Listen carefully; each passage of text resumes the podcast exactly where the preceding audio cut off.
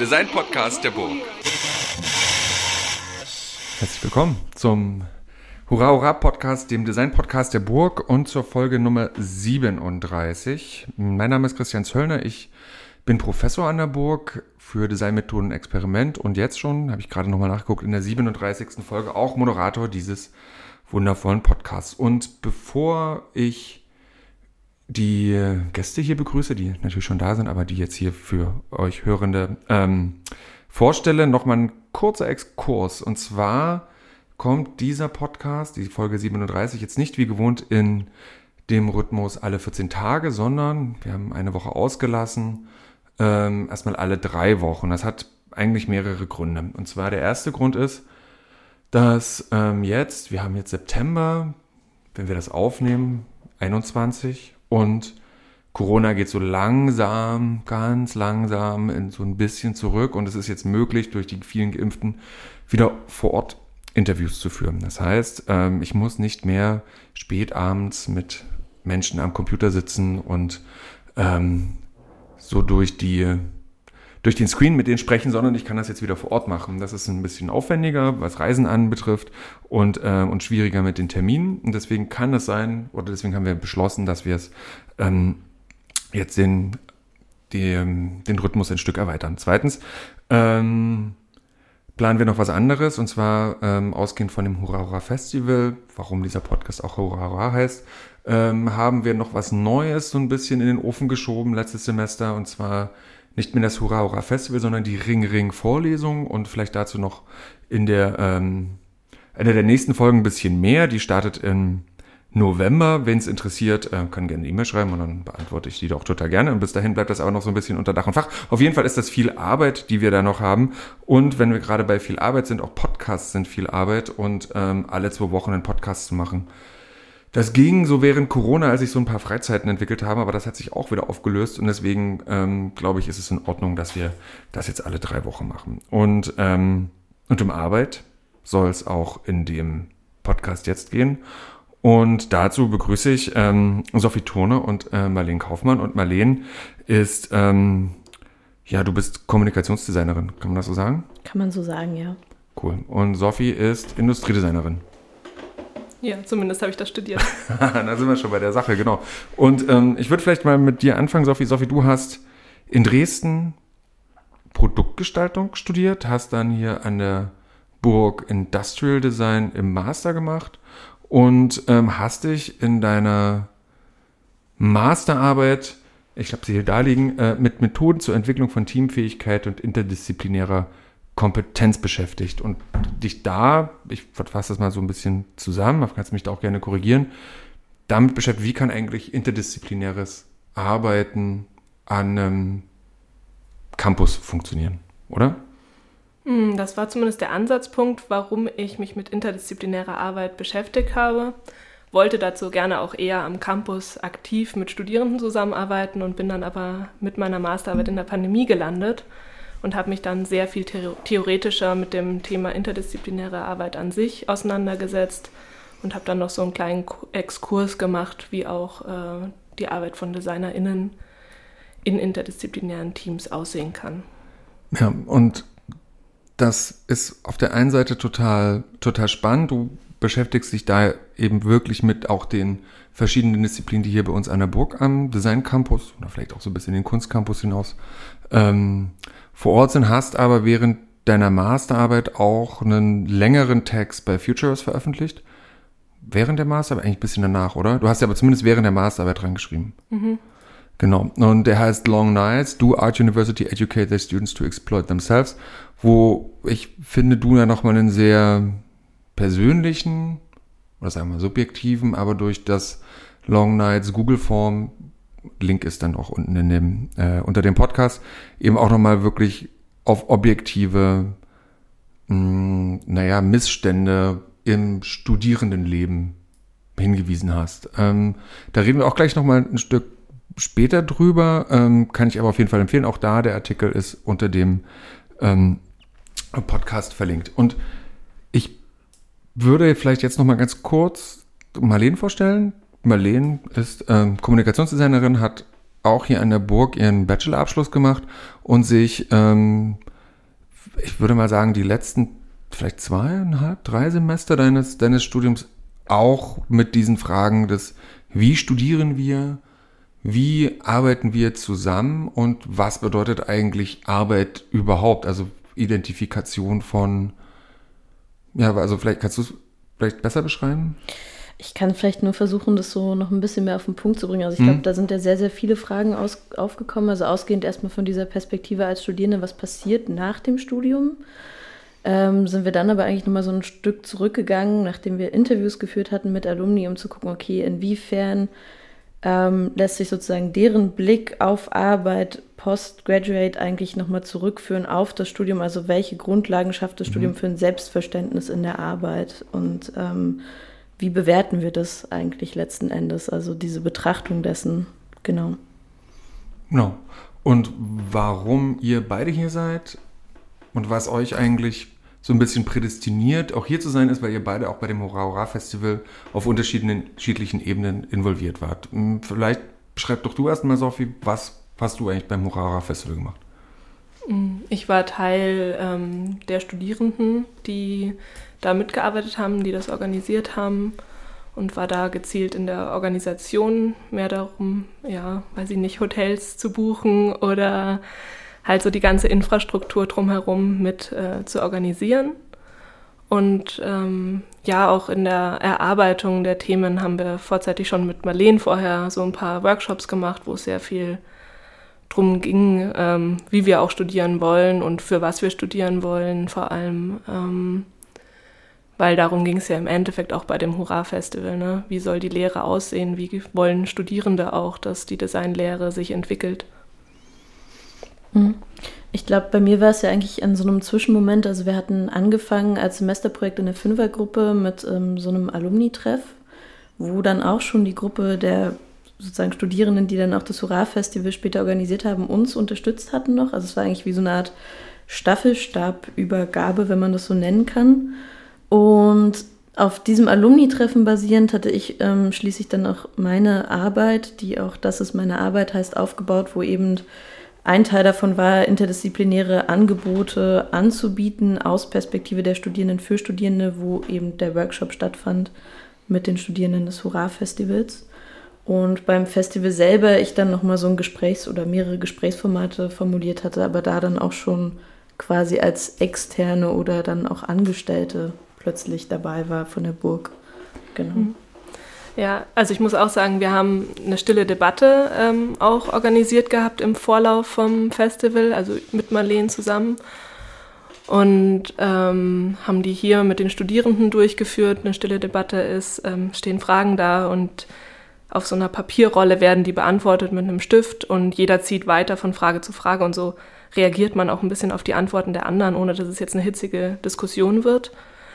Und also in meiner Zukunft, also in meiner weiterführenden Arbeit hat mich das eigentlich sehr, sehr beeinflusst, was da auch für Antworten von äh, Studierenden kam. Ich weiß nicht, vielleicht kannst du dich noch an mehr Fragen erinnern, aber es war so, findest du es okay, zehn, einen zehnstündigen Arbeitstag zu haben, wenn du dabei Spaß hast? Oder ähm, ja, es ging viel, wir haben uns viele Fragen gestellt zur Interdisziplinarität am Campus, wir haben uns viele Fragen zur Arbeitsweise, zur Arbeitszeit äh, gestellt und auch wie es eben ja auch ein bisschen die mentale Gesundheit von Studierenden ähm, hier am Campus ist. Und ähm, ja, das war so ein bisschen bei mir so ein Triggerpoint, mich damit auch weiter zu beschäftigen. Aber tatsächlich, wenn du, wenn, wenn ihr jetzt mal so ein Stück zurückguckt, also auch vielleicht du, weil du ja wirklich diese stille Debatte ja auch initiiert hattest und in deiner, äh, in deiner Bachelorarbeit auch nochmal wirklich viele Fragen nochmal runtergelistet hast, welche würdest du sagen oder welche Themen sind denn da so aufgetaucht, die wirklich virulent waren, die immer wieder zu, naja, nicht zu Debatte, aber dann doch irgendwie zu, zu Fragen geführt haben? Ähm, ich glaube, da muss man erstmal so ein bisschen unterteilen, nochmal in die Fragen, die sich wirklich auf so systemische Situation Studieren bezogen haben mhm. und Fragen, die, wo es wirklich darum ging, was passiert nach dem Studium. Und bei den Fragen, die das Studieren bezogen haben, würde ich sagen, war schon dieser Faktor der Interdisziplinarität ein sehr großer, der immer wieder aufkam. Eine Frage von Informationsverarbeitung, Wissensverarbeitung. Also wir reproduzieren Gedanken, aber wir hinterfragen zu wenig die Informationen. Also die ganze Debatte um Dekolonialisierung, um ähm, patriarchale Strukturen an Hochschulen, um ähm, mehr Ausgleichsmöglichkeiten für Studierende, auch mehr Einfluss zu nehmen auf ihre Bildungswege. Ich glaube, das war so ein, das waren so die Studierendenperspektiven. Und im Hinblick auf das Arbeiten tatsächlich natürlich, und das ist ja auch gekoppelt mit dem Studium, diese Überbelastung. Also ich mache oder ich studiere etwas ähm, in dem Wissen darum, dass es mich interessiert, dass es mir vermeintlich ähm, oder sicherlich auch Spaß macht. Aber bin ich nicht dazu auch so ein bisschen, werde ich nicht zu so einer Bereitschaft gelehrt, also einer ständigen Bereitschaft überziehe ich nicht meine Arbeitsstunden. Und die Angst darum, wenn ich das nicht erfülle, ähm, kann ich trotzdem erfolgreich sein als Designerin. Also ganz viel Zukunftsangst eigentlich aus ähm, der Perspektive heraus.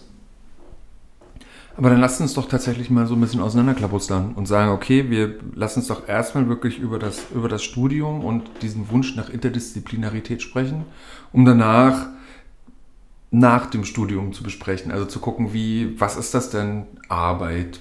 Wenn du sagst, auch in deiner Bachelorarbeit, das ist meine Arbeit, dann finde ich das natürlich total interessant. Und aber dann, weil du ja sozusagen, also du, Sophie, von, von der interdisziplinären Kompetenz sprichst, würde mich da wirklich auch mal interessieren. Ihr seid jetzt frische, also frisch, aber sagen wir mal so, ihr seid in den letzten anderthalb Jahren oder zwei Jahren, wie lange bist du schon raus? Zweieinhalb Jahre. Zweieinhalb Jahre, genau. Also innerhalb der letzten drei Jahre habt ihr die, äh, habt ihr die Hochschule verlassen und natürlich auch nochmal einen ganz anderen Blick inzwischen auf die, äh, auf die Institution, aber auch die Art, damit umzugehen. Und wie würde, welchen Interdisziplinaritätsbegriff legst du denn an, Sophie? Was ist denn das auch vielleicht auch außer, außer einem schönen Buzzword? Hm.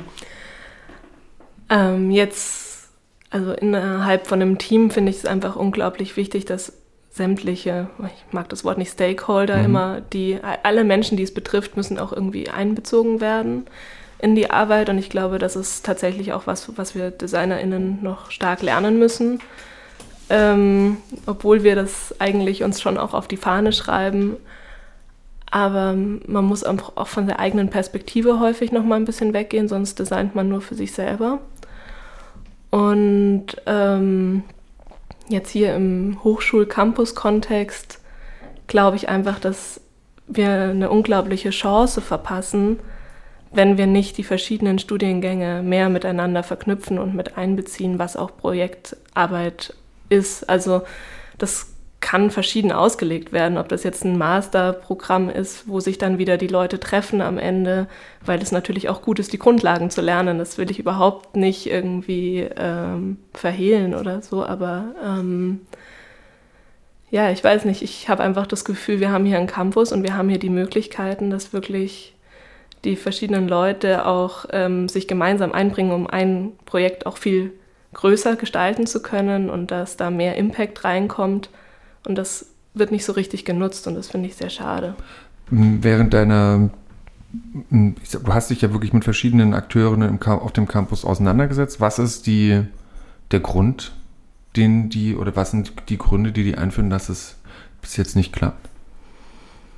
Ich denke, es ist sehr viel Strukturelles. Also es sind einfach eingefahrene Strukturen in der Verwaltung. Ähm, wie wird das finanziert? Ähm, wie kann man das dann regeln mit den Credit Points und so weiter, die da einfach irgendwie zu hohe Mauern äh, bilden. Und ähm, ich finde es sehr schade. Ich meine, ich verstehe das schon, dass alles irgendwie strukturiert sein muss und so, aber auf der anderen Seite sind wir ja so offen und kreativ und man hat das Gefühl, wir sind aber trotzdem so eingeengt dadurch. Und ich habe jetzt nicht die perfekte Lösung, wie mhm. das auf dem Campus ähm, dann geregelt werden kann, aber ich glaube, es wäre wichtig, sich da einfach mal zusammenzusetzen und gemeinsam das zu machen, aber es muss halt auch das Ziel von allen sein. Genau, aber was sind denn die konkreten Benefits, die sich die, die Akteurinnen und Akteure davon versprechen? Also die von den, wenn von Interdisziplinarität gesprochen wird und eben auch diese Stakeholder alle mit an Bord kommen, dann haben wir die alle an Bord und alle arbeiten miteinander, aber jeder kommt ja mit, seiner, mit seinem eigenen individuellen Interesse in so eine, in so eine Kooperation rein. Konnten dir die, die Leute das klar formulieren? Okay, wenn, ich, wenn wir jetzt ein interdisziplinäres Projekt machen, dann habe ich als Lehrende oder ich als Studierende den und den klaren Benefit, ich sag, was ist denn ein deutsches Wort für Benefit? Äh, Vorteil. Danke. Vorteil davon. Genau. Was ziehe ich denn da draus? Ähm, na, ich muss sagen, also in der Arbeit selber ist es ja gar nicht mehr so viel ähm, um den Campus hier mhm. gegangen. Ähm, ich habe mit ein paar Leuten hier vom Campus noch gesprochen, bevor es dann den, eine andere Richtung eingeschlagen hat eigentlich. Ähm, und ich glaube, was mehr rüberkam, ist, dass es sehr viel Arbeit ist. Ja. Ähm, genau, ja. ja.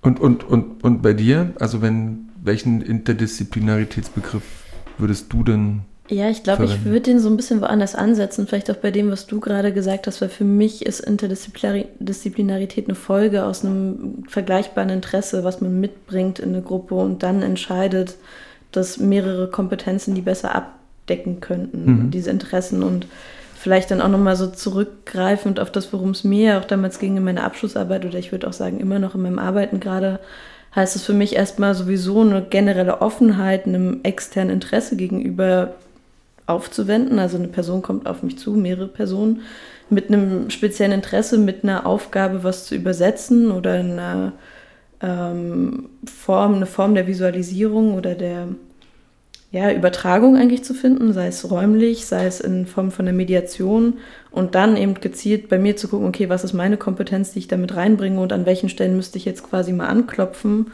und die oder die fragen, ob wir das zusammen machen können. Und dann kommt man, finde ich, erst in diesen Prozess, der dann für mich auch immer sehr bereichernd ist oder auch bereichernd war, selbst schon im Studium zu sagen, okay, ähm, wenn wir dieses Alumni-Treffen nehmen als Beispiel, ihr kamt sozusagen von dem Hurra-Team als eine Gruppe auch aus Industriedesignern.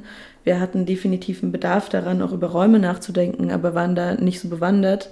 Und plötzlich gerät es so von alleine ins Rollen, ohne dass diese Mechanismen unbedingt so komplex werden müssen, weil die Interessensfindung ist eigentlich schon abgeschlossen in dem Moment oder die kam bei dem Alumni-Treffen von uns, jetzt in meinem Fall, wenn ich arbeite, kommt die von außen. Ähm, also es ist eine Art von Kompetenzverteilung nach Maß und wann man sie braucht, würde ich sagen. Aber wenn du gerade von Kompetenzen sprechen, ne? Interdisziplinarität als, hm, naja, vielleicht als Prozess oder als, als vielleicht so eine Art von Metaschwebe in, in seinem Tun verlangt ja eine starke individuelle Kompetenz bei allen, die, bei allen Disziplinen, die da sind. Ne? Also das muss, man muss das ja irgendwie können. Habt ihr das in, also in eurem Studium erlernen können oder erproben können? Dieses Arbeiten in der Interdisziplin? Ich glaube, ähm, bei mir ist schon das Problem, dass ich die Disziplinen nicht so haarscharf abgrenzen kann, teilweise untereinander. Mhm. Also für mich ist nicht eine Disziplin was, was ich zwangsweise erlernen muss, sondern wenn ich eine Person habe, die in einem bestimmten Feld ähm, reden kann oder eine Perspektive reinbringen kann, einfach nur eine erzählerische Perspektive meines Erachtens, dann ist es auch was, was zu einer Interdisziplinarität beiträgt. Also auch, das wäre jetzt vielleicht ein bisschen hochgegriffen, aber eine andere soziale Perspektive auf Dinge, eine andere politische Perspektive reicht für mich auch schon als eine Form von Disziplin. Wenn man das jetzt in einem Hochschulkontext sieht, dann guckt man sich natürlich meistens eher so die Studiengänge ein und grenzt die als Disziplin zusammen. Und dann, um ein bisschen konkreter auf deine Frage zu antworten, würde ich sagen, dass das nur aus Eigeninitiative wirklich da war, diese Vernetzung. Abgesehen von dem ersten Studienjahr, was man ja an der Burg immer noch in Bauhaustraditionen in diesem Grundstudium verbringt. Und das sind aber wiederum natürlich dann auch die Kontakte, auf denen man aufbauen kann im späteren Studium. Ja. Mhm. Ja, da habe ich natürlich dann ganz andere Erfahrungen gemacht. Ich hatte dieses Grundstudium nie hier an der Burg. Und äh, genau, also wenn man hier mit dem Master anfängt, dann ist man quasi nur noch in den Projekten mit IndustriedesignerInnen.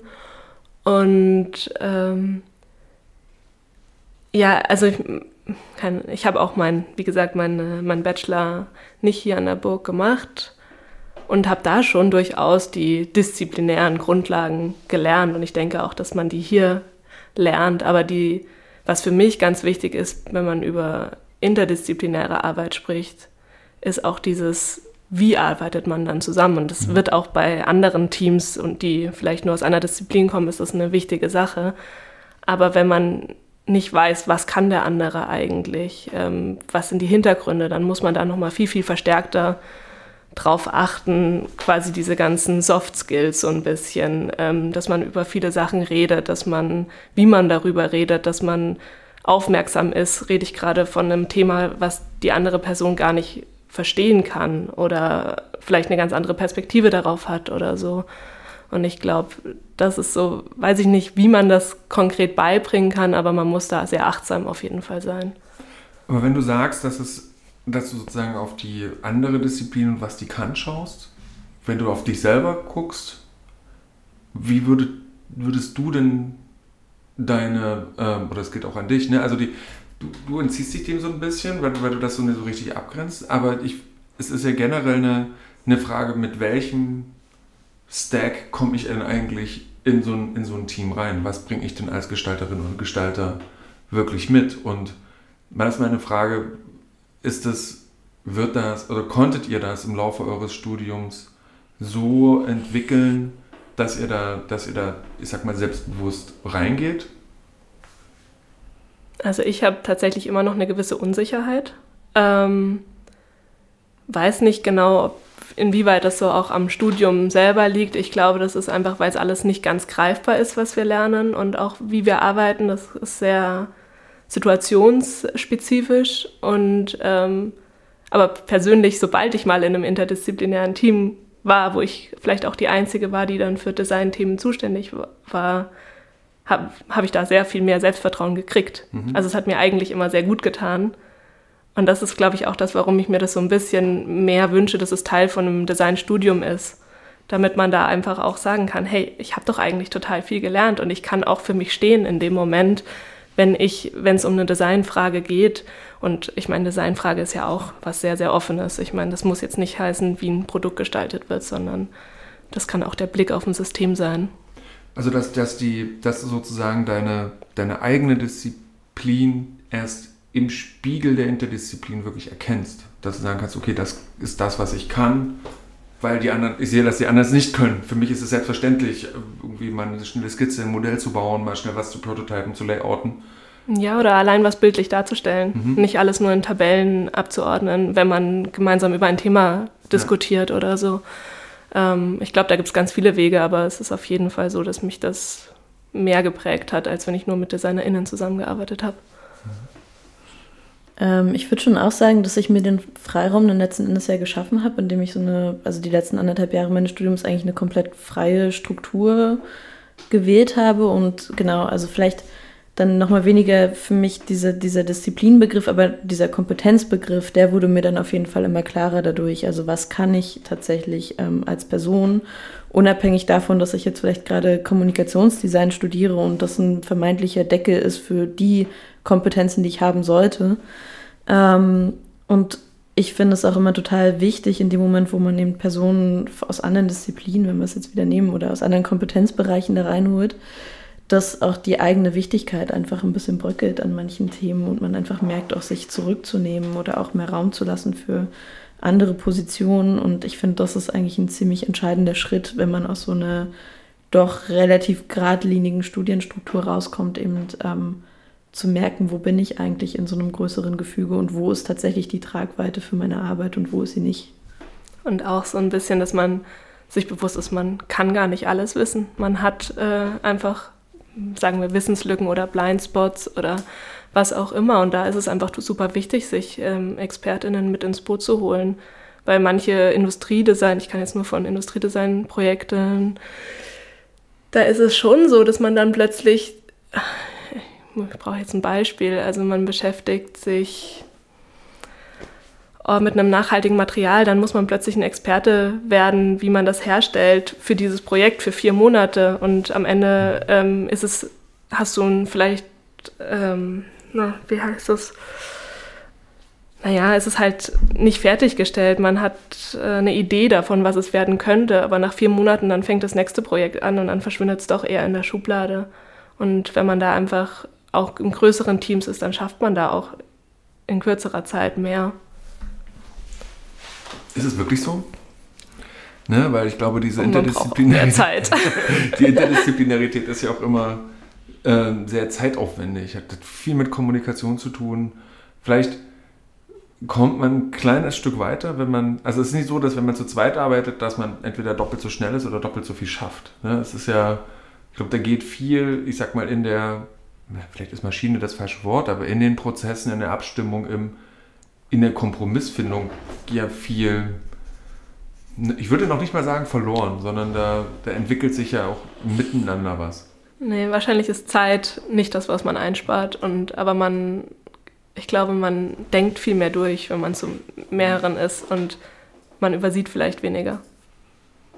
Ähm, und ich würde auch sagen, ich glaube, auch da muss man, wenn wir jetzt wieder so auf dieser Studienperspektive mhm. unterwegs sind, das war ja vielleicht auch so einer der Faktoren, die ich da sehr angefochten habe, war eben auch natürlich geht viel Zeit verloren, aber der Prozess ist dafür umso intensiver und gerade wenn man sich die Zeit oder den Raum zum Studieren nimmt, dann finde ich, ist dieser Prozessgedanke viel wichtiger als das, was am Ende dort dasteht. Und diese, ich sage jetzt mal, Endproduktrechtfertigungsdrang, ich glaube, der hat jetzt auch in den vergangenen Jahren abgenommen und man merkt aber eben, dass es viel produktiver ist, teilweise eher am Ende diesen Prozess wirklich für sich nochmal zu verinnerlichen, aufzuarbeiten, zu gucken, an welchen Stellen hat es gehakt, warum.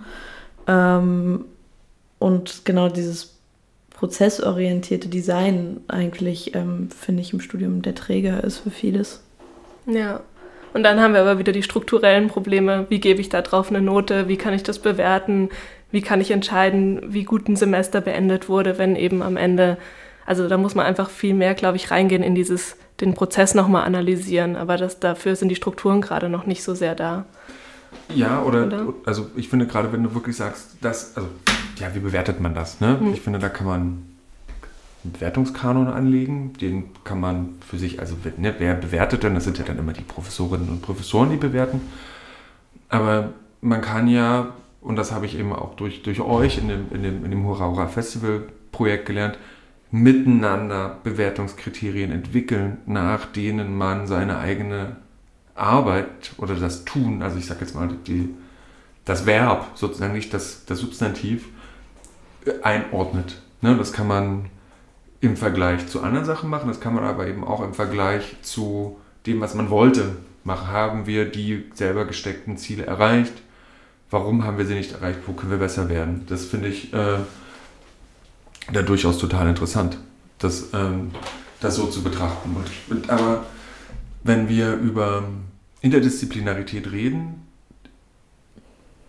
vielleicht ist es eine gemeine Frage, aber ist Interdisziplinarität ab einem bestimmten Punkt außerhalb des Studiums oder, oder vielleicht auch danach, wenn man es zeitlich linear betrachtet, nicht eigentlich ganz oft gegeben, weil man ja viel öfter mit Nicht-Designern zusammenarbeitet als mit Designerinnen und Designern. Also wie, wie schätzt ihr das ein? Also ist Interdisziplinarität in dem Sinne nichts anderes als eine Art von Einüben von von einem Client- äh, oder Auftraggeber-Auftragnehmer-Verhältnis?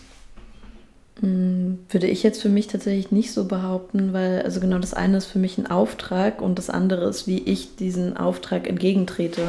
Und dem trete ich im besten Fall eben entgegen mit einem Team von anderen Personen mit unterschiedlichen Disziplinen, mit unterschiedlichen Kompetenzen, wo ich ähm, dann, wenn man es jetzt so will, irgendwie auch der Auftraggeberin besser oder einem breiteren Spektrum eigentlich gegenübertreten kann mit, ich sage jetzt mal in Anführungsstrichen, Lösungen ähm, oder Vorschlägen.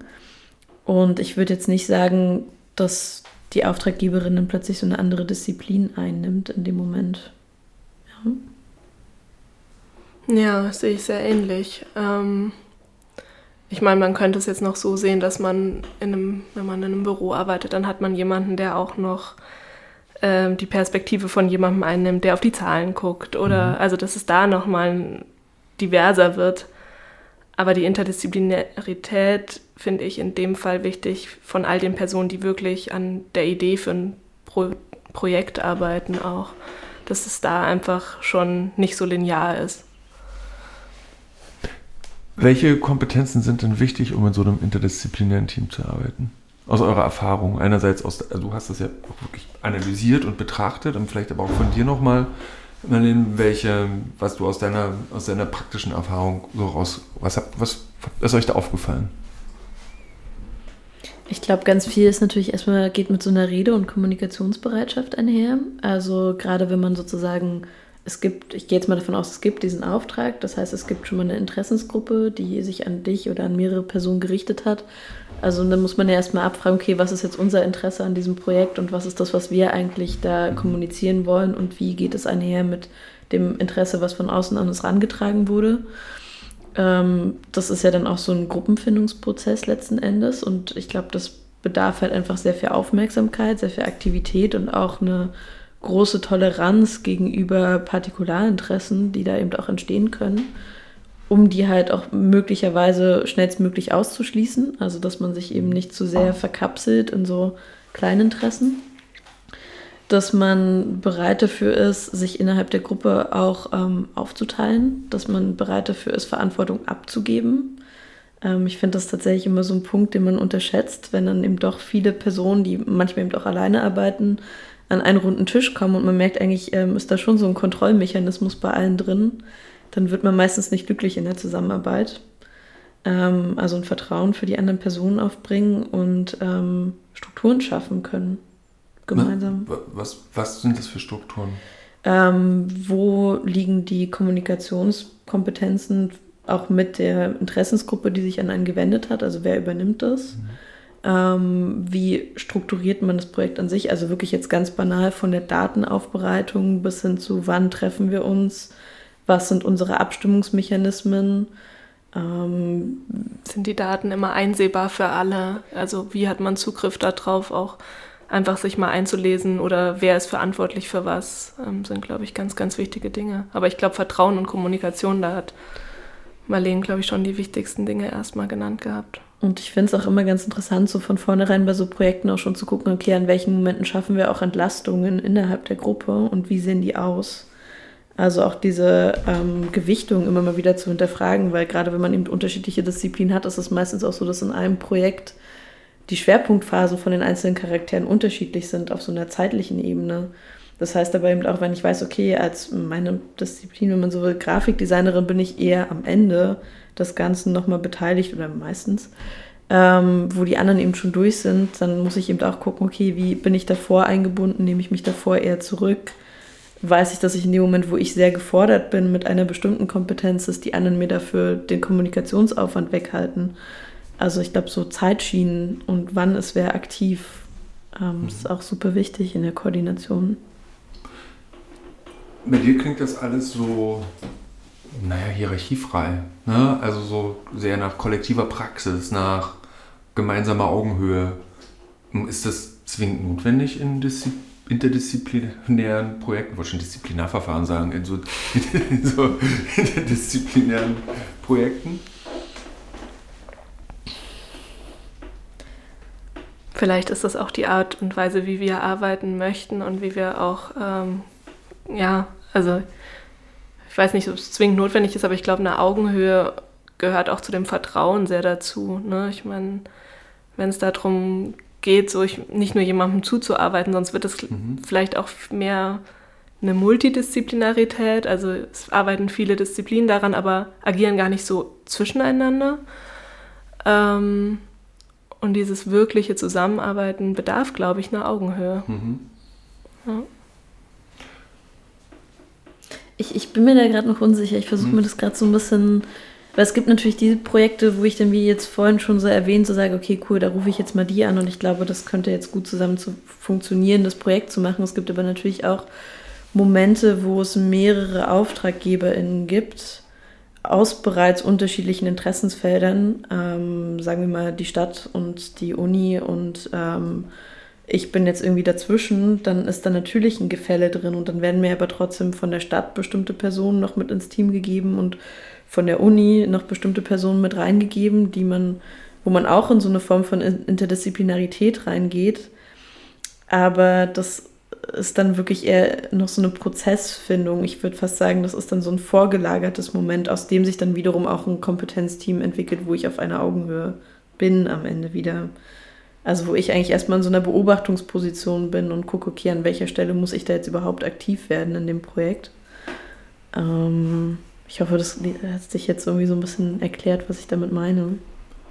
Nee, ich finde das total interessant, dass du Kompetenzteam sagst, weil ja. ich glaube, das ist, ist ja nochmal so ein Ding, okay, jeder kommt mit seiner Kompetenz rein. Ne? Und ich glaube, man kann, meine Erfahrung auch innerhalb der, der Designdisziplinen ist man ja schon krass interdisziplinär an vielen Stellen. Ne? Also da hast du Leute, die sind super die parametrischen Modeler, die können irgendwie an, an einem, in Grasshopper mega die Patches zusammen nörden und dann die abgefahrenen Oberflächen machen. Mal so als ein Beispiel. Ne? Die sind fast schon eine eigene Subdisziplin, weil die, da braucht es eine Kommunikationsebene, um mit, wenn das Leute wirklich sehr gut können, dann, dann, dann gehen die sehr in die Tiefe, die werden sehr speziell in ihrem Feld. Ne? Und dann gibt es Leute, die Schriftgestalterinnen sind genauso mega an den Details dran aber da braucht es immer noch mal ja jemanden, der sozusagen da eine, naja, Big Picture zu Spezialist-Übersetzung sozusagen macht. Ne? Also das ist, wird ja auch ganz oft als eine,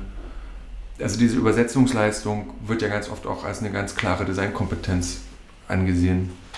Finde ich, äh, finde ich noch einen, noch, einen, noch einen spannenden Punkt, dass es sozusagen auch innerhalb einer, einer größeren Gruppe von Gestalterinnen und Gestalterinnen verschiedene Kompetenzen ja geben kann. Manche Leute können viel besser mit einem Client telefonieren als andere.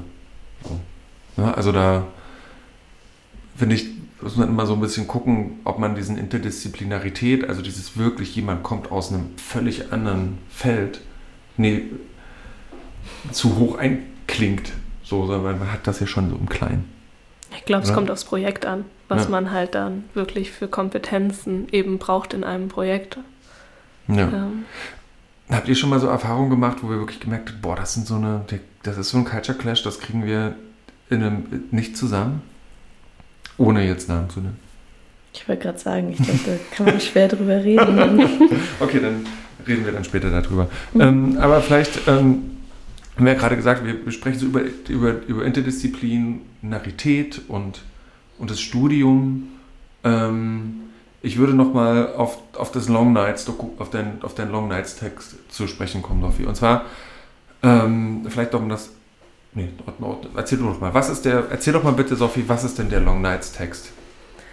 Ähm, der Long Nights Text ist entstanden ähm, in einem Workshop-Format Troublemaker, Class 2020, organisiert vom Future S Magazin. Und es ging erstmal darum eigentlich, dass sich Troublemaker zusammentun. Also es ging so ein bisschen darum, dass man eine Community bildet an Menschen, die vielleicht ähm, mit ihren Meinungen nicht immer sehr populär sind und die da erstmal auf Widerstand äh, treffen, ob das jetzt in einer Institution ist oder woanders und aber schon auch mit designspezifischeren Themen oder aus einem Design-Background kommen. Und ähm, ja, wir haben uns erstmal so kennengelernt und ich bin da parallel zu meiner Masterarbeit gelandet und habe dann aber gemerkt, dass ich mit meinem Masterthema da gar nicht so das Bedürfnis habe, darüber einen Artikel zu schreiben. Also das Ziel war auch, einen Artikel für dieses Magazin zu schreiben. Und was mir eben schon in der Arbeit fürs Hurra-Festival aufgefallen war oder auch in vielen Gesprächen mit Freunden und Freundinnen, die irgendwie im kreativen Feld unterwegs waren, war so die Überarbeitungskultur und wie das auch schon viel in der Uni eigentlich getriggert wird.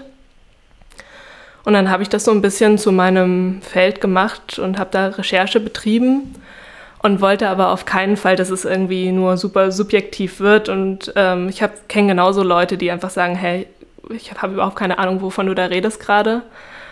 Und habe deswegen eine Umfrage gemacht, die auch immer noch online ist ähm, und wo Leute sich auch theoretisch immer noch äh, eintragen können und ihre Erfahrungen teilen können.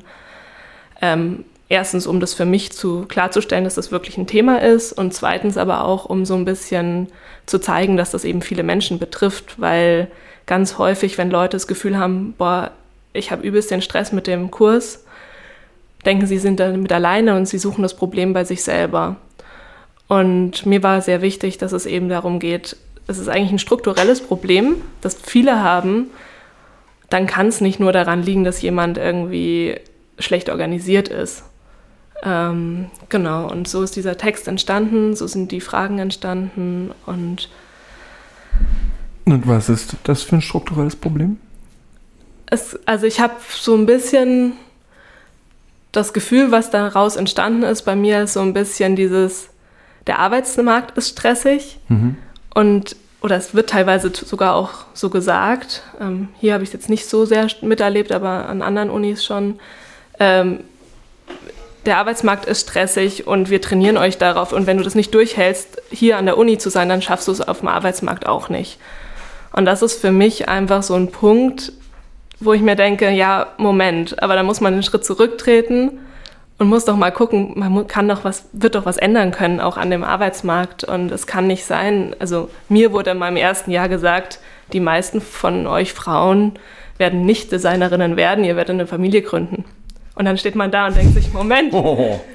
sollte nicht beides gehen? Es kann ja nicht sein, dass ein mhm. Kind das ausschließt. Und also unabhängig jetzt von irgendwelchen Themen, dass genauso Väter Kinder bekommen und auch dann eine Familie haben. Ähm, ja, es ist halt einfach ein Thema, das ich nicht Zeit, also nicht in die Zeit passend finde und auch wenn es darum geht, es muss nicht sein, dass man Nächte, deswegen heißt der Text Long Night, durcharbeitet, um fähig zu sein und eine gute oder ein guter Designer zu sein, eine gute Designerin zu sein. Ähm, ja, das war so das Anliegen und in dem Text ist sehr viel, wo es erstmal aufzeigt, glaube ich. Ähm, und ich bin jetzt gerade dabei zu sagen, ja, okay, ich, ich habe selber keine Antworten, was man alles besser machen kann. Mhm. Ich suche da nach Sachen, ein paar Sachen sind mir vielleicht auch schon eingefallen. Aber ich denke, generell sollten sich da einfach mehr Menschen damit beschäftigen und mich, sich mehr Menschen auf die Suche machen, wie man das vielleicht auch ändern könnte. Ja, ich finde das ganz interessant, weil du ähm, ähm, hast ja auch ähm, hier mit äh, Bianca ähm, Elsenbaumer zusammengearbeitet, die ja auch in einer der letzten Podcast-Folgen zu Gast war. Und ähm, sie beschreibt da, ich, ähm, sie, also sie beschreibt ein, ein Phänomen, dass sich die, dass sich sozusagen Designerinnen und Designer abends zum Aperitivo treffen und dann äh, eigentlich ja nur gemeinsam abhängen wollen, aber da schon an Ideen weiterspinnen und jeder kennt das ja und dann hängt man so mit seinen äh, Designer-Pals rum und dann schnattert man und dann kommt man auf die Idee und dann spinnt sich das Netzwerk und dann trinkt man noch in und dann macht man was zusammen und dann lernt man wieder jemanden kennen und sowas. Das ist ja, das ist ja so living the dream, aber wenn man, und das steht hier, but if you are uh, sick or with your family and can't be there, then you don't get any assignments. Und ich glaube, das ist ein ganz wichtiger Punkt und eine strukturelle Sache, die ich auch aus dem das mit sehr viel Beklemmung gelesen, die, äh, dieses Google, äh, dieses Google Sheet, weil für mich das so vorher absolut klar war. Das war so ein, also in dem, in dem, in dem Google-Dokument geht es wirklich darum, ja, und dann sitzen wir alle abends da und dann müssen wir wieder eine Nacht durcharbeiten und dann hat man bis zum nächsten Tag muss man die und die Korrektur machen und dann arbeitet man die ganze Nacht und hat voll Angst vor der Professorin oder dem Professor und dann muss man da immer noch mal rein und noch mal rein. Und für mich war das so, ja, na klar, Logo. So ist das halt, wenn man Design studiert. Und dieses Dokument hat das aber aufgezeigt, dass es vielleicht gar nicht so sein muss. Wie, wie, wie ist es für dich mal, Len, während deines Studiums oder welche Erfahrungen hast du dann? Ähm, ich, ich versuche das gerade so zu übertragen, weil ich glaube, mein Ansatz war ein bisschen nochmal ein anderer, glaube ich, in der Bachelorarbeit. Also, ähm, hm ich glaube, erstmal muss man sich dessen bewusst werden, warum mache ich das ja eigentlich gerade und für wen mache ich das mhm. gerade. Und wenn man sich dessen bewusst wird, dann kommt man auch ganz schnell auf den Trichter, dass man das nicht nötig hat, jetzt unbedingt noch da zu sitzen, um vermeintlich ein Ergebnis noch abzuliefern. Und dann muss man sich aber die Frage stellen, was bedeutet überhaupt ein Ergebnis für mich? Also ist es mhm. wirklich das Ergebnis, was mich irgendwo hinbringt oder war es ähm, sozusagen die fünf Stunden vor dem Ergebnis, die eigentlich bei mir was ausgelöst haben? Und auch diese Reflexion darum, wie viel Sinn machen überhaupt ähm, Endergebnisse und Präsentationen, wo dann irgendwie die Nächte davor alle noch drucken gehen, binden nachts, ihre Präsentation zusammenschieben. Ist das jetzt wirklich der Output, der mir was beibringt? Also mir als Person. Und ich habe das relativ schnell für mich verneint. Und ähm, das hatte ja bei mir dann auch zur Konsequenz, dass der Text, den du auch vorliegen mhm. hattest, ähm, mehr oder weniger ein Drumrumschiffen darum war, was Fertiges zu zeigen, sondern eben einfach ähm, sich bei der Präsentation hinzustellen und zu sagen, hey, ich habe nichts, was ich euch zeigen kann, aber ich habe, glaube ich, das Semester trotzdem sehr viel gelernt und ich versuche jetzt eher eine Prozessabhandlung in einen Text reinzubringen. Ähm, insofern würde ich sagen, dass meine Erfahrung schon auch damit einherging und dann aber glücklicherweise und auch eben durch viel Reden mit anderen Studierenden ähm, ich mir dessen bewusst geworden bin, dass das man nicht machen muss. Ich finde das aber ganz interessant. Da, da darf ich kurz verfehlen, äh, weil, weil das ist ja ein, also du, vielleicht hast du Glück oder, oder vielleicht liegt das auch hier an der Hochschule, dass das akzeptiert wird. Ne? Also, ich hatte Glück, ja. und dann hast du aber immer noch das Problem, dass, dass es eben Hochschulen gibt, wo viel knallhärter äh, rangeklotzt wird und wo du dann einfach durchfliegst. Wo, dann, wo du, und vor allen Dingen, wo dir das, die, diese Zeit gar nicht gegeben wird, überhaupt darüber nachzudenken, weil du voll im Hamsterrad drin steckst.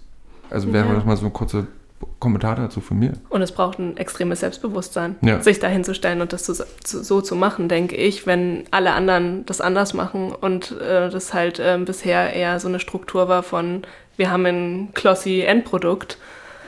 Ähm, ich denke, das ist absolut Glück gewesen und ähm, genau in meinem persönlichen Fall eben natürlich auch eine Unterstützung, die da war mhm. seitens der Lehrenden, das so zu machen, wie ich es gemacht habe. Ähm, nichtsdestotrotz denke ich, gibt es ja auch andere Universitäten, wo sich dann eben auch gerade aus so Missständen heraus auch ähm, Gruppen gebildet haben, die eben auch intensiv versuchen, da andere Lehrpläne einzubringen, andere Möglichkeiten auch ähm, von Verarbeitung und von auch ähm, Theorieangeboten oder Experimenten, also sowas, was ja du auch deine, Christian, deine Professur, also Experiment ist ja da, glaube ich, auch mhm. mit drin. Das ist ja auch was, was jetzt gerade erst in den letzten Jahren immer mehr auch Einzug findet in so Lehrpläne oder in Professuren. Ne? Ähm, mhm. Insofern wird da wahrscheinlich auch ein Weg gegangen und was mir trotzdem natürlich auch wichtig war, war immer noch mal diesen Fokus darauf zu setzen. Nichtsdestotrotz befinde ich mich an der Kunsthochschule, also alleine das ist ja trotzdem eine sehr privilegierte Position. Dann wird mir auch noch die Zeit eingeräumt, über solche Prozesse nachzudenken. Das ist ja quasi schon das Überprivileg, was eben viele Menschen gar nicht erst erreichen können. Und ähm, gerade da finde ich, ähm, ist manchmal auch so ein bisschen mehr äh, Eitelkeit ablegen und ein bisschen Ehrfurcht aufbauen für eben Personen, die sich sowas nicht leisten können äh, ganz angebracht und darüber haben wir vielleicht auch noch gar nicht gesprochen im Studium. Ne? Also diese mhm. Möglichkeit, über Studien zu reflektieren, mhm. ist schon Freiraum in sich. Ja, und wo, aber wenn man es jetzt eben darum geht, auch über das Studium oder Studien zu reflektieren, mm, ne, dann das kann das ja auch mal schnell in so ein selbstreferenzielles Rumgeeier äh, enden. Ne? Also dieses oder fast schon so, so eine Art Jammern auf hohem Niveau, so, oh Gott, jetzt muss ich hier äh, die Nächte durcharbeiten. Und dann denke ich, ne, es, ich, ich habe das dann auch in dem, in dem, in dem, in dem Google Nights Dokument, äh, Google Nights, echt Long Nights Google Dokument, äh, dann teilweise so, nachdem ich wirklich die 10., 17. Zeile gelesen habe, gedacht, oh ja Leute, ey, jetzt get alive. Also, was denkt ihr denn, wie, wie, wie, wie, wie Gestaltungsprozesse draußen funktionieren. Ich war dann schon fast so ein bisschen so fast angepisst davon. So. Und dann, aber das ist mir wieder aufgefallen. Ja, klar, aber weil ich hier Missstände reproduziere oder irgendwie die, die mich auch ankotzen. So, ich will ja auch nicht nachts arbeiten, aber habe mich irgendwie so Stockholm-Syndrom-mäßig an diese Prozesse gewöhnt. Entschuldigung, hm. ich wollte dich nicht unterbrechen. Nee, ich habe auch hm. noch gar nicht angefangen gehabt. Ja, ich glaube, was halt, was man auch bedenken muss, wir sind jetzt vielleicht auch dann nochmal in einer anderen Position, aber wenn jemand einfach nicht die Nächte durcharbeiten kann, mhm. was passiert dann? Darf diese Person keine Designerin, keine Designer werden? Weil, also, ich meine, wir haben ein Vollzeitstudium, aber es gibt trotzdem genug Leute, die arbeiten müssen, um sich das zu finanzieren. Jetzt haben wir aber mal eine Kompaktwoche und da sind selbst die ProfessorInnen bei uns bis um 9 Uhr abends da oder mhm. länger. Und dann soll man am nächsten Morgen aber dann ein Ergebnis haben. Und das ist einfach dann sehr schwierig, wenn jemand weiß, ich muss aber jetzt noch in der Nacht in der Bar arbeiten oder sonstige. Vielleicht hat man auch schon ein Kind zu Hause. Also es ist ja alles, ähm, soll ja eigentlich offen für alle Leute bleiben, die einfach da auch ein Talent für besitzen, eigentlich, um ges zu gestalten. Und ähm, ich habe halt bei der, bei der Arbeit mit dem Text einfach gemerkt, dass diese Strukturen sehr ausgrenzend sein können. Mhm. Und auch da ist es, glaube ich, einfach sehr wichtig, wieder das Gespräch zu suchen, dass man, wenn man einen Kurs anbietet als Professor, als Professorin, dass man vorher mal abklärt, was habt ihr für Kapazitäten? Wie viel könnt ihr wirklich einbringen? Um sich dann auch, äh, weiß ich nicht, vielleicht macht das auch einfach schon den Unterschied, dass jemand weiß, hey, alle wissen, ich habe noch eine mordsandere Aufgabe neben dem Studium ähm, vielleicht ist es okay, wenn ich nicht äh, genauso viel abliefere wie jemand, der sich nur auf dieses Studium konzentrieren kann. Und ähm, also ich kann jetzt aus meiner Perspektive sagen, mich selber würde das sehr beruhigen. Hm. Habt ihr das mal, also hat, hat, habt ihr sowas mal angesprochen auch bei den, bei den Lehrenden? Also wenn ihr gemerkt habt, okay, hier, das ist, das ist, also das ist mir zu viel. Ne? Also sonst ist man, man ist ja als Studierender immer in, oder Studierende immer in dieser Position, ne, du kannst es mitspielen oder bist du halt raus. Ne? Das ist dann, also ich habe das Gefühl, nee, das Gefühl, dass es an der Burg so krass gespielt wird, aber ich äh, glaube, implizit ist das immer so ein Stück mit drin, dass man ja zu liefern hat. Ne? Und erst mit einer gewissen Emanzipation auch an der Hochschule merkt man, ah, okay, ich kann das auch sagen, dass mich das stört. Äh, ja, habe ich gemacht. Ich würde jetzt aber auch nicht so ins Detail gehen. okay. Ja, okay. Ja, ähm, ja ich habe es auch gemacht bei dir. ähm, es hat gut geklappt, ähm, aber musste man sich auch erstmal trauen. Und ich glaube, also was einfach schon viel ist, dass die Studierenden sich selber da reinpushen. Also dadurch, dass jemand nachts arbeitet, mhm. denkt ein anderer, oh, vielleicht muss ich auch nachts arbeiten, damit ich dann das auch noch. Und ich glaube, das ist so ein Selbstläufer, der eigentlich gar nicht so gewollt ist und auch gar nicht so positiv ist. Ähm, und deswegen ist es, glaube ich, einfach cool, darüber zu reden und das anzusprechen und eben auch zu reflektieren. Also mhm. allein du hast gesagt, du hast jetzt das gelesen von den anderen und vielleicht hast du schon gesehen, so, hm, Moment, ich mache das ja auch alles. Äh, ich dachte, das ist normal, aber allein schon dieses, ich dachte, es ist normal, jetzt hast du drüber nachgedacht, muss es normal sein? Ja. Weiß ich nicht. Ähm, ja, genau. Also ich habe das zum Beispiel also mit, noch mit einer Kollegin auch über dieses, über dieses, ähm, also über diese, diese Feedback-Liste sozusagen zu diesen langen Nächten gesprochen und die meinte so, naja, wenn man aber den ganzen Tag im Konsum, also der Konsum ist unsere äh, an der Burg die ähm, Campus, äh, Campusbar, sozusagen den ganzen Tag am Campus, äh, Camp, äh, Konsum rumhängt und sozusagen, ah, man fängt mit dem Kaffee an, trinkt ein Bier und wundert sich so, naja, okay, die hängen ja die ganze Zeit rum.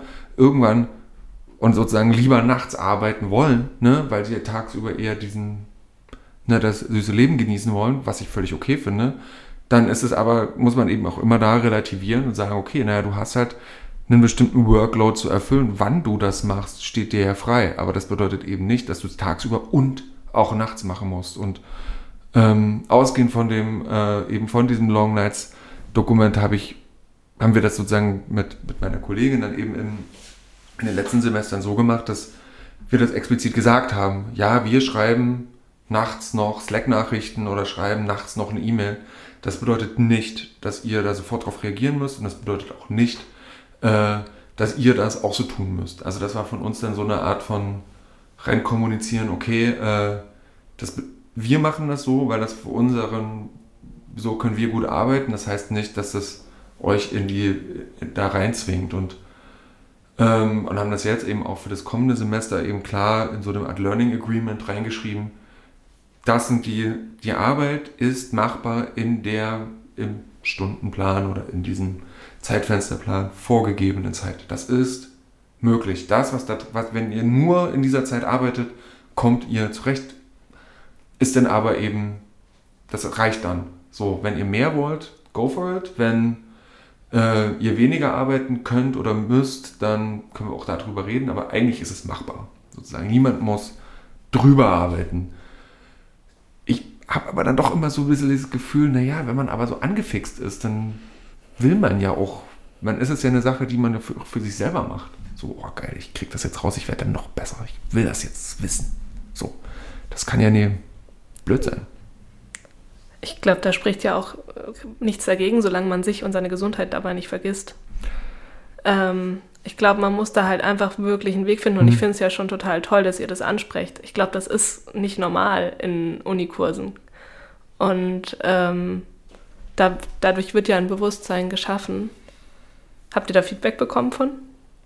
Oder mhm. wurde es so als normal dann das angesehen? Wurde so akzeptiert. So, wo aber eben auch die Frage ist, ne, ja, dann, also, ich bin da immer, ich bin da immer noch mega hin und her gerissen, ne? Wie viel ist das, also ich sag mal ganz blöd, wie viel ist das so ein softes Einpampern in so eine, in so eine Wohlfühlbubble, ne? Und wie viel ist es, ähm, äh, also wo, wo lernen denn die Menschen dann ihre Grenze kennen, wenn man die nicht an den zeigt, also ne, guck mal, so weit kannst du gehen und irgendwann ist Schluss. Aber das muss ja jeder für sich selber festlegen, oder? Ich glaube, ich wollte auch gerade sagen, ich glaube, da liegt ja der Unterschied. Also was ist wirklich ein selbstmotiviertes Interesse oder mhm. auch eine selbstmotivierte Einstellung dazu, da jetzt noch mehr Zeit darin zu investieren, weil ein persönliches Interesse, ein persönliches Ziel für einen plötzlich eine Rolle spielt innerhalb, ich sage jetzt mal eine Aufgabenstellung, was ja auch schon die Frage ist, was, was für Aufgaben gibt man da rein, ne? wie leitet man so einen Kurs an. Und ich würde jetzt aber ganz weit davon wegtreten zu sagen, als lehrende Person, und in gewisser Weise habe ich das ja jetzt auch ein bisschen erlebt, die letzten zwei Jahre, ähm, ist es jetzt meine Aufgabe, sozusagen Strukturen oder Maximen festzulegen. Ich glaube, da kann man eigentlich dann fast nur dran scheitern und ähm, tut man auch niemandem Gutes mit. Ja.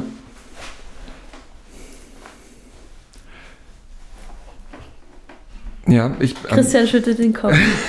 ich bin so hin und her gerissen, ne? Das, weil, weil ich glaube, wir, wir, wollen ja noch über diese, wir wollen ja noch sozusagen über die Arbeit sprechen. Also dieses, wenn wir jetzt aus dem, vielleicht ist das ein ganz guter Übergang, ne? Weil ich merke, die.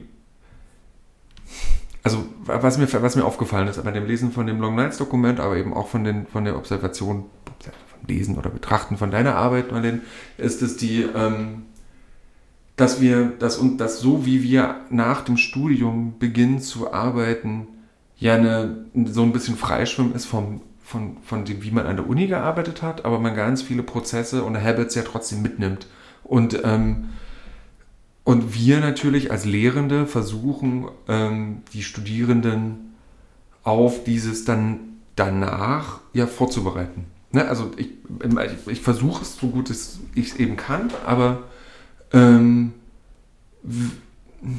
will ja den da auch, also diesen, will er ja einen soften Übergang ermöglichen. Wahrscheinlich habe ich oft und dann eben bestimmte Ungerechtigkeiten, bestimmte Fehlstellungen, die sich in dieser in der freien Arbeitswelt ergeben, dann im Studium reproduziert. Beispielsweise dieses Leute mit Zeug vollhauen. Ne? So lies, mach, probier, geh über deine Grenze, lerne in, über deine Grenze drüber zu gehen, weil nach dem Studium musst du auf dem freien Markt mega der Player sein und deswegen äh, brauchst du diese Kompetenz. So, ne? Das sehe ich ja inzwischen total kritisch.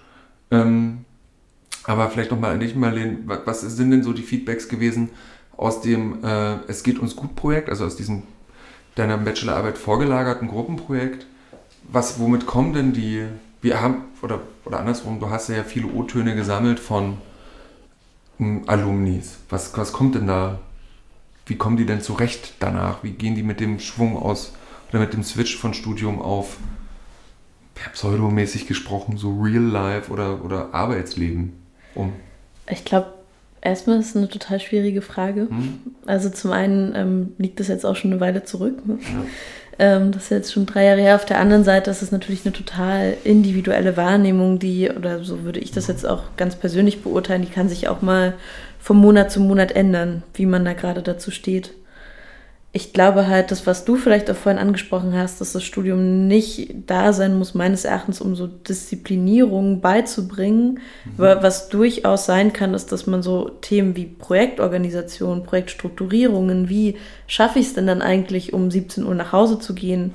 Mit welchen Formen der Arbeit schaffe ich das, das zu machen? Mhm Nämlich ähm, brauche ich dann vielleicht eher langfristige Projekte, die aber eben anders bezahlt werden als kurzfristige Sachen und so weiter und so fort.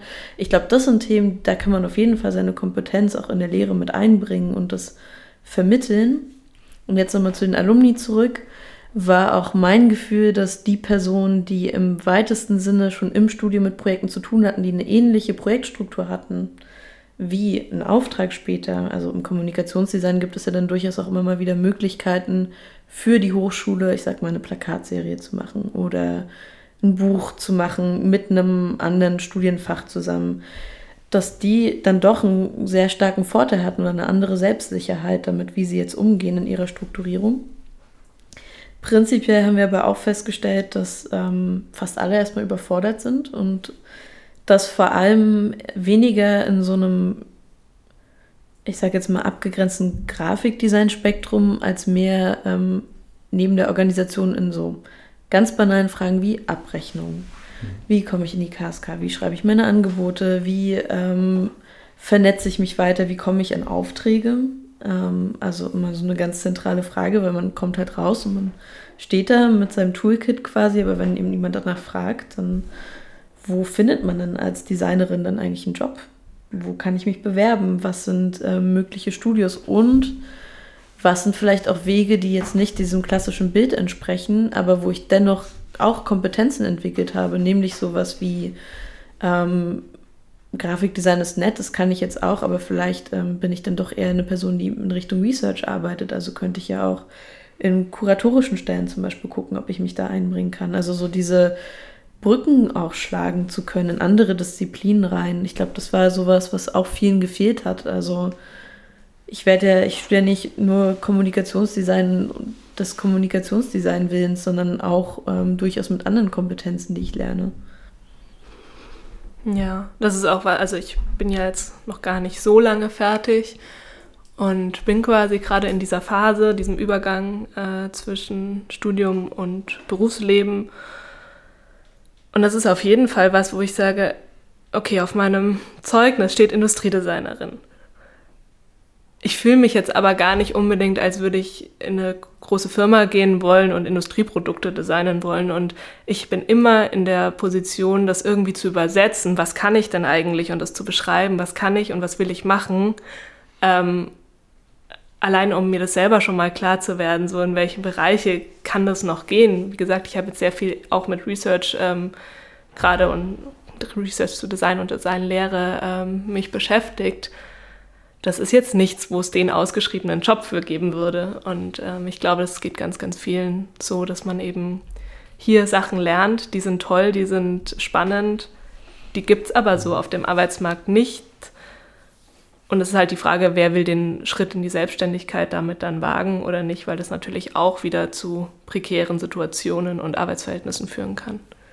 Und ich glaube, das ist auch was, das hatte ich damals auch so ein bisschen in meinem Text verfasst, das hat ja auch viel wiederum mit der Lehre zu tun. Also was für Role Models schaffe ich mhm. und wen beispielsweise lade ich auch ein. Also wir haben ja immer diese ganzen Lectures und jedes Semester werden irgendwie zig Leute eingeladen und ich fand es dann doch immer sehr befremdlich und ich glaube, das hat sich jetzt auch verändert über die letzten Jahre, dass man dann immer in so Portfolio-Show reingesetzt wurde und das ist natürlich total beeindruckend, aber auch sehr eindrücklich eben aus einer Studierendenperson und das setzt eben dann doch so Maximen dafür, was man werden könnte, die recht eingeschränkt sind. Und ähm, dann, wenn man natürlich mit so einem Selbstverständnis auch ähm, das Studium verlässt, dann scheint natürlich alles, was jetzt nicht exakt dem wieder ähm, nicht dem entspricht, was man dort eben immer vorgestellt bekommt, so ein Scheitern zu sein. Und das habe ich zum Beispiel extrem in Frage gestellt, wenn ich eben ähm, Kommunikationsdesign studiert habe und danach als Projektmanagerin angefragt werde, weil ich vielleicht in irgendeiner Stelle bewiesen habe, dass ich sehr gut koordinieren kann. ist das absolut was, was ich gelernt habe auch im Studium und was mich auch nicht weniger zu einer Kommunikationsdesignerin macht. Und ähm, ich glaube, genau da so eine Offenheit zu generieren und ähm, das nicht mit so einem Scheitern in Verbindung zu setzen, ist auch schon damit wäre schon ein großer Schritt getan. Also wir hatten eben viele Alumni, die gesagt haben, ja, ich äh, arbeite jetzt in einem Museum in der Presseabteilung, naja, ist nicht so gut gelaufen. Und dann denke ich, ja doch, das ist doch eben auch ein Teil dessen, was du gelernt hast. Mhm. Ähm, aber weil du sagst, so, wie komme ich in die KSK, wie schreibe ich Angebote, wie knüpfe ich meine Netzwerke, wird ja aber in dem, äh, werden doch aber in den Studiengängen wird doch angeboten, oder nicht? Also man kann noch Kurse belegen, indem man da zumindest einen Input kriegt. Also wird ich, ich denke, es gibt die Kurse, eingeschränkterweise. Ähm, aber die Wichtigkeit ist den Studierenden nicht bewusst. Und ich glaube, mhm. an dieser Stelle, also man muss sagen, diese Kurse, die finden ja nebenbei statt, die kann man freiwillig belegen, da gibt es keine Punkte für, die kann man also hier an. Na, das würde ich aber mal sagen, weil ich habe ja nämlich den Zeitfensterplan hängen. ja. gibt es zwei Punkte für Vertragsrecht. Für das Vertragsrecht. Aber das okay. okay warte, ist nichts, was man im Master zum Beispiel wählen kann. Na, dann hast du bestimmt recht. Okay. Ähm, ja, also meines Wissens, also hier jetzt hm. bei uns spezifisch an der Burg, ähm, ist es in einem Drittmittelprojekt angeboten. Mhm. Also im Designhaus. Ähm, Design gründet Plus oder so heißt es jetzt. Man kriegt da E-Mails und das ist wunderbar. Ich finde das total wichtig. Ich habe auch viele dieser Kurse besucht aber es ist auf einer freiwilligen Basis. Äh, genau. was denke ich schon auch in Ordnung ist, ähm, weil es werden nicht alle Leute diesen Weg einschlagen wollen. Ähm, solange das Angebot mhm. gemacht wird, ist es total toll. Wäre halt schade, wenn das Drittmittelprojekt irgendwann eingestampft wird ja, und man dann da steht. Genau. Sieht schon was. Ja. Äh, ja, ich fand das gerade ähm, nochmal interessant, weil du, weil, weil du so von, Prä also von dieser Prägung gesprochen hast. Ne? Also was sieht man, welche ähm, Role Models werden denn eingeladen? Was wird denn als nachahmenswert präsentiert in gewisser Weise? Und kann da vielleicht auch aus meiner Perspektive sprechen, weil als ich fertig war mit dem Studium, da dachte ich immer, oh, das Ziel, was man hat, und das, da bin ich eher geprimed durch, durch die Praktika, die ich gemacht habe. Also das waren Designstudios, da haben zwischen 10 und 15 Leute gearbeitet. Die waren groß, die waren international erfolgreich. Die, die Leitenden sind durch die Gegend gejettet und haben sich da mit dem getroffen und waren mal dort und dort und dort und dort. Und ähm, dachte ich, okay, so muss es sein. Und nachdem ich aber festgestellt habe, dass ich diese Kompetenz des Führens eines Designteams nicht habe, also ich selber kann kein ich, ich, ich bin mit dem, mit dem Kopf immer woanders. Ich habe immer eigentlich tausend Sachen im Kopf. Ich habe keinen Sinn für Zahlen. Also doch, zählen kann ich, aber ich wäre schon dreimal pleite, wenn ich, wenn ich sowas machen müsste. Ne? Habe ich wirklich lange gebraucht, um zu akzeptieren, dass ich, dass ich einen eigenen Weg im Design, im Gestalten finde, der nicht darin besteht, ein Designstudio mit IMAX zu haben. So, und das, aber wirklich, das hat, waren bestimmt zehn Jahre, die das gedauert hat nach dem Studium, bis ich mich von, diesem, von dieser Vorstellung befreit habe, dass ich das haben muss, um relevant der Gestalter zu sein. Ich glaube, nochmal ein wichtiger, also vielleicht ist es auch nicht wichtig, aber ich finde das nochmal, dass es wirklich dauert, um sich davon zu lösen. Ich glaube, es dauert total, sich davon zu lösen. Es dauert herauszufinden, was sind die eigenen Kompetenzen und vor allem sich aber auch bewusst zu werden, dass diese Vorstellungen, die da generiert werden, das entspricht ja auch nicht einer Realität. Mhm. Also ich denke, wenn eine Person eingeladen wird, dann zeigt die natürlich auch die Erfolge oder das, worauf sie stolz ist. Aber worüber man eben zu wenig redet, und das merkt man dann auch immer wieder, auch die haben irgendwelche Sachen in der Tasche, wo es mal nicht lief oder wo was daneben gegangen ist oder wo Zweifel aufgekommen sind, wo man was richtig in die Wand gefahren hat. Und ich glaube, auch diese Momente müssen einfach mehr kommuniziert werden. Und da sollte ja auch eigentlich gerade, wenn man jetzt davon ausgeht, dass zwischen den Lehrenden und Studierenden auch ein gewisses Vertrauensverhältnis da ist, dass solche Momente eben auch ehrlicher kommuniziert werden mhm. und ähm, man da auch Raum für lässt, sowohl eben seitens der Studierenden das auch ähm, zuzulassen, wenn es eben mal nicht läuft, als vielleicht auch als Lehrende mal voranzugehen und zu sagen, hey du, das ähm, war bei mir jetzt ja auch nicht der geradlinige Weg bis zur Professur. Und ich glaube, was auch eine Sache ist, über die man auch noch reden müsste, sind Gelder. Also ich glaube, wenn man halt aus dem Studium kommt, man hat sehr wenig, ähm, nee, man hat keine Idee davon, was die eigene Arbeit wert ist. Und ähm, ja, ich denke einfach solche Themen, immer dieses über Geld redet man nicht oder ähm, so, das sollte, sollte man nicht mehr machen. Mhm. ja. Das, Aber, ja. Bitte? Mhm. Ähm, nur um bei Sophie jetzt einzuhaken, was wir ja damals auch gemacht hatten bei diesen Alumni-Gesprächen, ist ja auch, dass wir tatsächlich ähm, zu Personen gefahren sind, die Studios führen und so weiter und gesagt haben, hey, zeigt uns doch mal unsere Angebote, äh, eure Angebote. Wie schreibt ihr die? Was schreibt ihr da auf? Wie schreibt ihr das auf? Mhm. Ähm, was lief denn gar nicht? Und das, ist, das sind so Sachen, die ich in dem Kontext hier nicht wiederholen will, aber man merkt, man kommt auf einmal auf eine ganz andere Ebene und eben auch, dass ähm, diese Ansprüche, die man an sich selber stellt oder diese Ängste, die man entwickelt, die sind ja omnipräsent. Ja. Ja, und dann, aber dann ist es aber eben auch, finde ich, wenn man gerade, wenn es um Geld geht, sieht, also als ich fertig geworden bin, ich weiß gar nicht, ob es das noch gibt, Allianz Deutscher Grafikdesigner, AGD heißt das, und die hatten so ein, hat 70 Euro gekostet oder 100 Euro, so ein, so ein, so ein ringgebundenes Heft.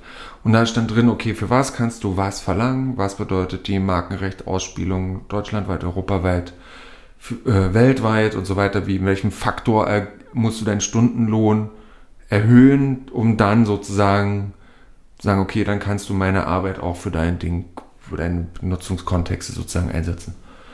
Und ich, ich gucke da so rein und dann steht da irgendwie, du musst irgendwie 97 Euro die Stunde nehmen. Und ich gucke mich da damals noch in Dresden nach dem Studium um und denke mir, äh, wer soll denn so viel Geld bezahlen? Wer soll denn so viel Geld bezahlen dafür, dass ich jetzt das tue? Und, und da war das nur, das war nur der Grundsoll. Wir haben das natürlich aufgeschlüsselt und gesagt, ne, das muss so viel sein, weil du hast die Kosten, die Kosten, die Kosten, die Kosten. Das, das, das, das, das. Und ähm, selbst wir bei uns im Designstudio können diese Preise kaum verlangen, weil gerade wenn man in sozio soziokulturellen, sozioökonomischen Kontexten arbeitet, sind diese sind die Budgets einfach dafür gar nicht da. Wenn du öffentlich ausgeschrieben arbeitest, sind die krass gedeckelt teilweise, dass du das nicht anschlagen kannst. So, und da habe ich gemerkt, okay, dann muss ich eine andere Form von Kreditausgleich finden mit den Leuten. Ne? Das sind dann, merken wir, wir merken, wir können nicht mehr das über Finanzmittel lösen dann muss man andere Formen des Wertaustauschs finden, so die dann da, da sind. So, zumindest so meine Erkenntnis gewesen über die letzten Jahre. Okay, na dann machst du mal das für mich da oder äh, es gibt zum Beispiel, wird ja immer wieder gemacht, gerade bei so, bei so upcoming Designern, jungen Leuten, ja, mach das mal hier für Umme und aber du darfst, wir featuren dich dafür irgendwie so, ne? Das ist ja auch einerseits ein blöder Trick, so habe ich das Gefühl. Auf der anderen Seite ist es aber eben auch als Awareness auch Credit. Und wenn man sagt, okay, du brauchst halt, musst halt gesehen werden, dann kann das in bestimmten Situationen gelten. Ne? Aber du kannst nie immer nur für Awareness arbeiten. Das geht ja gar nicht. Ich finde das auch einen total schwierigen Mechanismus, weil ich glaube, der Punkt, an dem wir jetzt angekommen sind, ist schon die Konsequenz aus den letzten 20 Jahren, mhm. ähm, das hinzunehmen mhm. und äh, eben nicht an bestimmten Stellen dafür einzustehen, dass ich beispielsweise, wenn man davon ausgeht, ich arbeite jetzt wirklich ähm, freelance, selbstständig als Kommunikationsdesignerin und Grafikdesignerin, dann liegt ja eben auch alle Last auf mir, eben mein Umfeld zu finanzieren, mein Leben zu finanzieren. Das, ich habe keine Absicherung weiter. Ich muss in eine gewisse Zukunft planen. Ähm, also sowas wie, wie Rente und sowas, da denkt mhm. ja jetzt schon keiner drüber nach. Dann hat man eben diesen kulturellen Bereich, der darauf basiert, drei Angebote einzuholen und das günstigste Angebot auszuwählen. Also das ist ja auch schon so eine strukturelle Frage, die man sich stellen kann, wie viel Sinn macht das mhm. eigentlich, so generell gesehen. Ähm, und dass eine Situation ohne Geld zu arbeiten mir nur möglich ist, wenn ich eine privilegierte Position habe. Mhm. Und dass eben ähm, andere junge Designerinnen, Designer das vielleicht nicht können in der Situation. Ja. Und ähm, das geht ja auch schon bei unbezahlten Praktikas los. Also da beginnt ja eigentlich schon eigentlich so eine Abwärtsspirale dessen, was so Selbstwert angeht und auch eine, ein Selbstbewusstsein darüber zu kommunizieren, was ich gerade brauche und auch in so eine Diskussion einzutreten. Und ich glaube, da wird schon ganz schön viel geschluckt nach wie vor. Ja, total. Ähm, weil natürlich auch eben die Jobs relativ begrenzt sind in den Feldern und man sich dann aber vielleicht auch nochmal in der Endkonsequenz die Frage stellen muss, was führt uns denn eigentlich als, jetzt sage ich mal, staatliche Kunsthochschulabgängerin dazu, dass wir alle in kulturellen Kontexten arbeiten wollen? Weil es gibt ja durchaus auch andere Jobs in dem Feld, die eben meinetwegen sehr kommerziell sind, sehr auftraggeberinnen orientiert. Ähm, und warum werden die auch häufig in der Lehre nicht thematisiert oder auch gerne mal abgelehnt? Ähm, aus berechtigten Gründen, aber ich glaube, da muss man trotzdem auch manchmal auf den wunden Punkt drücken und mal gucken, okay, ist das wirklich so schlimm, so einen Job anzunehmen, wenn der mich eben finanzieren kann über ein halbes Jahr? Ja, oder eben wenn du nicht 24-7 Designerin sein willst. Ne? Also ich glaube, das ist auch noch so ein Punkt. Das ist ja, man muss, also du, du hast es von so gesagt, man muss halt eben rauskriegen, warum macht man das. Ne? Und will ich mich mit meinem Job so identifizieren als bin ich Designer, also ich als, als Mann sozusagen, oder, oder bin ich, bin ich, bin ich mehr, will ich mehr sein, will, habe ich ein multiples Identifikationsverständnis und ähm, ja, ich verdiene mein Geld damit. Ne? Wie, ich war teilweise, auch da ne, ist das ja auch ein Prozess, in dem man reinkommt. Eine Freundin, die, die hat als angestellte Designerin gearbeitet in, einem, äh, in einer Firma in Berlin. Und die hat das, also für die war das ein 9-to-5-Job. Und ich war, fand das total perplex. Ich war so froh, auch da habe ich meine Kohle, da habe ich meine Wohnung, da kann ich Bier trinken gehen und ab und zu mal einen Weißwein und dann gehe ich mal in einen Club und dann, ach, dann gehe ich früh wieder arbeiten. Und das war so, hä? Was ist denn das für ein, für ein Mindset? Aber die hat sich da nicht krumm gemacht. Die hatte auch ein begrenztes Verantwortungsgebiet gehabt. Das war für sie okay, die wollte nicht mehr und das war in Ordnung. Und aber wir haben irgendwie, sind da, verändern eben 20 Jahre neoliberale Vorstellungen davon, was man als Designer macht und dann go all in, play hard, work hard, yo, yo, yo. Und dieses, also diese Startup-Mentalität, die ist ja voll ungesund. So, die, oder, oder exkludiert dann eben an, an Kredibilität Leute, die einfach sagen, pff, ja, ich mache halt, mach halt so Zeug, ne, ist okay, aber ich, mein, mein Herz schlägt woanders. Ich bin Drummer in einer Band oder ich äh, schreibe Texte, die Kinder liest, aber es ist halt mein Ding. So finde ich nochmal einen wichtigen Punkt an der Stelle.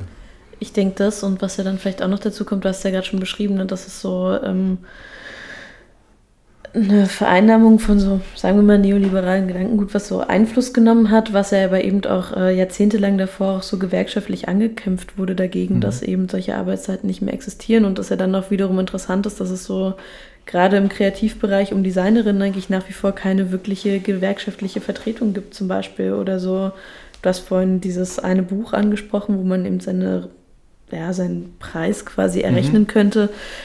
Dass das vielleicht so das einzige Werk ist, woran sich auch heute noch Leute orientieren, aber eben so größere Austauschmomente tatsächlich fehlen darüber. Ja. Ähm, man sich da so ein bisschen zurückgezogen hat auch. Ja, ne, auch vor allen Dingen, weil die, weil die, weil du eben sagst, man muss über Gelder reden und das ähm, muss auf den Tisch. Das ist aber genau der Entfremdungsmoment, wo, wo man sagt, okay, nee, hu, na, wie viel nimmst du, wie viel nehme ich? Wir sind da, kommt sobald, also sobald man nicht über Geld redet, ist man in einem Konkurrenzverhältnis, weil man sein, weil man, weil man es von seinem veranschlagten Preis abhängig macht. Wie, ob ich den Job kriege oder nicht, oder wie viel ich wert bin oder nicht. Und ähm, selbst mir fällt das noch total schwer. Ich habe immer das Gefühl, das ist so ein Betriebsgeheimnis. So Angebote liegen nicht im Shared-Ordner. Das ist so eine Sache, die, äh, die sind hier und die, das ist so ein, so ein Ding. Ne? Weil, ja, weil das halt geheim ist. das ist ganz komisch. So. Ähm, ich würde aber, glaube ich nehme das ja auch, nehme ja auch aus diesen Gesprächen viel mit und vielleicht ist das tatsächlich mal eine Sache, die man mit den Studierenden in einem, in einem Projekt einfach mal macht, so wo ich sage, okay, ich hole aus unserem Designstudio mal aus Projekten, die schon ewig durch sind, wo die, wo es, wo es eigentlich dann egal ist, gehen wir mal ins, gucken wir uns mal das Angebot an, dann gucken wir uns mal die Rechnung an, dann gucken wir mal, wie haben wir das kalkuliert, aus welchen Gründen ist das so passiert, warum war das ein Fehler, das so zu machen oder wo haben wir hier einen geilen Schnitt gemacht. Also ich glaube, ähm, das ist ein, eine Sache, die, sich, die, die man durchaus lernen kann. Und ich finde gerade auch da ähm, von einem, von dem, weil du das von irgendjemand hatte von euch beiden gesagt, dass es ja auch ein enges Verhältnis ist, hier in der Burg vor allen Dingen mit den Lehrenden, wo man dann auch mal so ein, na, sag mal so, mal so ein bisschen die Maske fallen lassen kann und guck mal hier, that's it. Klar, das hat richtig viel Kohle gebracht. Oder eben, hm, na guck mal hier, zahlen wir heute noch drauf, auf dieses Projekt. Mhm. Obwohl das mega kredibil war, voll all over the place, aber verdient hat ja niemand was dran. So. Außer vielleicht die, die, die Freelancer, die mitgemacht haben. Die kriegen natürlich ihr Geld, aber selber als Projektorganisator oder Projektorganisatorin bleibt da teilweise nichts hängen. Aber gab halt einen anderen Credit an der Stelle, nämlich, dass es all over the place war und daraus kam das, das, das, das und das Projekt. Das kann man immer machen, aber manchmal geht das halt. So, du hast auch recht, Marlene, wenn du sagst, naja, das kann man sich nicht immer leisten, aber das, ja, genau, manchmal geht es halt nicht anders. So.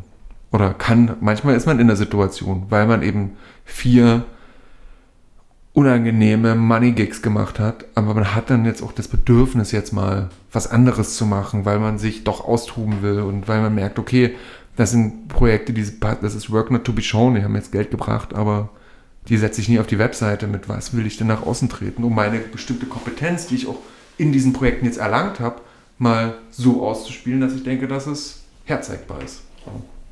Das ist ein, ein Wechselspiel. Ähm, ich gucke auf den Timer und wir sind bei einer Stunde und 18. Ähm, ich glaube, wir können mal, also andersrum, ich will das jetzt hier nicht abbrechen, äh, aber wäre ihr okay, wenn wir an der Stelle sagen, wir haben eigentlich über vieles gesprochen, Sophie? Enden wir jetzt mit dem Geld, ja? ja mit dem Geld, ja. Aber vielleicht ist das ja eine Sache, mit der man beim nächsten Mal wieder beginnen kann. Mal gucken, wer, das nächste, wer der nächste Gast, die nächste Beteiligte ist. Ähm, Ja, ähm, gut. Genug reicht. Äh, ich wende mich an die Hörerinnen und ähm, sage vielen Dank fürs Zuhören. Das war äh, der Hurra Hurra Podcast Nummer 37 mit Sophie Turner und äh, Marlene Kaufmann. Ich danke euch, dass ihr euch die Zeit genommen Danke habt, äh, mit mir zu plaudern und ich fand es sehr erhellend und ich hoffe, ähm, euch Zuhörenden hat es auch was gebracht. Viele Sachen packen wir jetzt nochmal unter den Podcast runter, was ähm, gerade wenn es auch um Design Internships gibt, machen wir nochmal einen Link zum Design Interns Club, ähm, der das nochmal ziemlich gut auflistet, wie eigentlich prekär diese ähm, Zusammenhänge in den äh, Designstudios sind, wenn man da unbezahlte Praktika macht. Und an der Stelle sind wir raus. Bis bald. Als ich zur Schule ging, ging das ziemlich